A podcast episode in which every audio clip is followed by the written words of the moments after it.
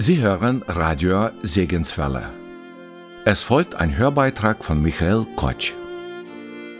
Michael Kotsch ist Dozent für Kirchengeschichte und Religionswissenschaften. Er ist Autor mehrerer Bücher zu ethischen und kirchengeschichtlichen Themen sowie Auseinandersetzungen mit nichtchristlichen Weltanschauungen, Religionen und Sondergruppen. In den Hörbeiträgen von Michael Kotsch geht es um einen geistlichen Gedanken, einen Kommentar zur biblischen Archäologie, zu vorgeblichen Widersprüchen in der Bibel, zum Alltagsleben von Christen und vielem mehr.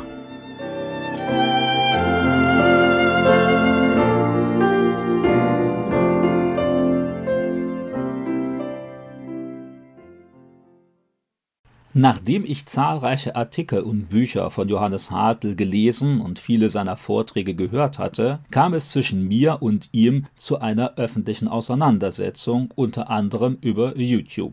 Mein Hauptkritikpunkt war, dass er durch seine Vorträge und Bücher, ohne das auch deutlich kenntlich zu machen, katholische Sonderlehren in evangelikale Kreise trägt. In einem gegen mich gedrehten Video behauptete Johannes Hartl einerseits nur Lehren zu vertreten, die alle Christen gemeinsam hätten. Trotzdem betonte er dann zum Schluss des Films noch einmal deutlich, dass aus seiner Sicht zur Bibel immer auch die kirchliche Tradition gehöre und zur Gnade die Werke.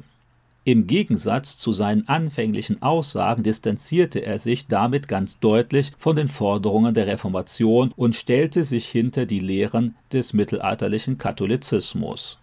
Auf seine Einladung hin hatte ich die Möglichkeit, das Gebetshaus in Augsburg zu besuchen und ausführlich mit Johannes Hartl zu sprechen. Gleich nach meiner Ankunft im Gebetshaus kam ich mit jungen evangelikalen Christen ins Gespräch, die ich bereits aus anderen Veranstaltungen kannte. Die Atmosphäre war offen und freundlich. Bei dem rund dreieinhalbstündigen Gespräch mit Johannes Hartl ging es anfänglich um einen allgemeinen Austausch über meine und seine Arbeit. Mit gewisser Übereinstimmung haben wir dann über die geistliche Situation der deutschen Gesellschaft und Theologie gesprochen und dabei den Säkularismus, die Esoterik, die postmoderne Beliebigkeit und die Bibelkritik als glaubenszerstörende Faktoren benannt. Auch in vielen Fragen der biblischen Ethik waren wir uns einig. Sowohl Johannes Hartl als auch mir ist es wichtig, dass Menschen in Europa Jesus Christus als ihren persönlichen Erlöser kennenlernen, ihm in ihrem Alltag vertrauen und intensiver die Bibel als Wort Gottes studieren. Johannes Hartl hatte mir dann vorgeworfen, wichtige seiner Aussagen nicht genügend berücksichtigt zu haben, die manche Aspekte meiner Kritik relativieren würde, beispielsweise seine Stellung zur Reformation. Wie nicht anders zu erwarten, gab es natürlich auch Punkte, in denen Johannes Hartl und ich gar nicht einer Meinung waren. Erstens, Johannes Hartl meint, dass es durch die Reformation zu einer bedauerlichen Spaltung der Christenheit gekommen sei, die man rückgängig machen müsse. Ich dagegen bin überzeugt, dass die Reformation eine absolut notwendige Erneuerung der Gemeinde war auf dem Weg zurück zum Evangelium Jesu.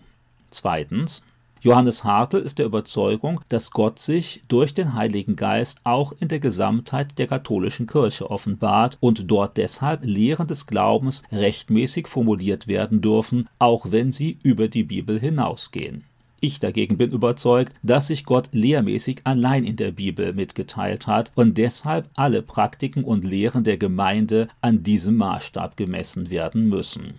Drittens, für mich ist die Gemeinde Jesu nicht die katholische Kirche, sondern die unsichtbare Gemeinschaft aller wahrhaft Gläubigen über die Konfessionsgrenzen hinaus, durch die ganze Kirchengeschichte. Hier sehe ich die überzeitliche Kontinuität Gottes, nicht aber in der historischen Organisation der katholischen Kirche, die von Johannes Hartl favorisiert wird. Ich habe Johannes Hartl vorgehalten, dass er nicht wirklich ernsthaft auf seine protestantischen Kritiker eingeht, was er allerdings bestritt. Ich habe Johannes Hartl auch gesagt, dass er sich meiner Wahrnehmung nach deutlich von der Reformation abgrenzt, indem er beispielsweise die reformatorischen Soli, nur die Gnade, nur der Glaube, nur Jesus, nur die Bibel, ganz deutlich als falsche Engführung ablehnt. Johannes Hartl betonte, dass er die Reformation trotzdem als geistliche Aufbruchbewegung schätze, die unter anderem zu einer Korrektur der katholischen Kirche beigetragen habe. Natürlich aber sei er nicht evangelisch und betrachte einige Forderungen der Reformation kritisch. Ich hatte Johannes Hartl gegenüber mein Unverständnis geäußert, dass er mit dem Mission-Manifest eine Initiative ins Leben gerufen hat, die an einem Comeback der katholischen Kirche arbeitet. Unter anderem wird darin gefordert, dass Menschen neben der Bibel immer auch den Katechismus der katholischen Kirche lesen sollten. Solche und ähnliche Forderungen sind aus meiner Sicht kein neutrales Werben für Jesus und die Bibel, sondern ein klares Werben für die katholische Kirche. Auch in Johannes Hartels sehr positiven Erklärungen über den Wert der Heiligen, der katholischen Eucharistie, des Papstes, Marias, der katholischen Ämter und Sakramente sehe ich eine nicht deutlich kenntlich gemachte Werbung für den Katholizismus. Ich habe Johannes Hartl gegenüber auch gesagt, dass meiner Einschätzung nach in der katholischen Kirche viel zu viel und vorkommt. Neben der Bibel stehen die Dogmen des katholischen Lehramtes, neben Jesus die Heiligen als Vermittler zu Gott, neben der Gnade die Werke und so weiter. Mehrfach hob Johannes Hartl mir gegenüber hervor, dass es nicht seine Absicht sei, evangelikale Christen zu Katholiken zu machen. Durchaus glaubwürdig erklärte er, dass es ihm vor allem darum gehe, Menschen in der katholischen Kirche zur Bekehrung und zur Bibel zu führen.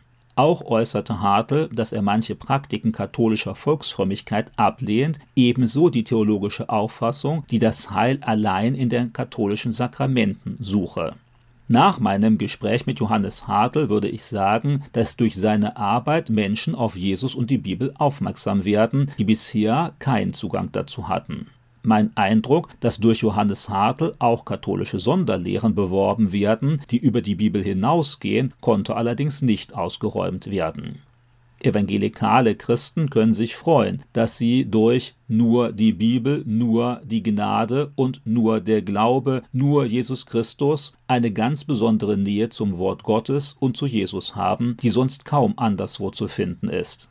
An diesem geistlichen Schatz sollten sie unbedingt festhalten. Manche erwarten von mir nun ein radikales Verschweigen aller Unterschiede zwischen Johannes Hartels katholischer und meiner evangelischer Position. Die anderen wollen nur etwas Negatives hören. Als Christen sollten wir uns aber an Jesus und seinen Jüngern orientieren. Jesus hat beispielsweise die geistlich problematischen Pharisäer durchaus auch gelobt, ohne sich damit gleich ganz auf ihre Seite zu stellen. Paulus hat selbst gegenüber den verkorksten Korinthern noch positive Worte gefunden, ohne ihre Fehler deshalb unter den Tisch fallen zu lassen. So ist es auch hier. In einigen Punkten bin ich durchaus einig mit Johannes Hartl. In anderen Fragen aber halte ich seine theologischen Aussagen und die von ihm beworbenen geistlichen Praktiken für falsch. Dabei handelt es sich nicht nur um unwichtige Nebenfragen, sondern darum, welche Rolle Gnade, Glaube, Bibel, Jesus, Papst, Heilige, Sakramente, Fegefeuer usw. So im Denken und Leben des Christen spielen.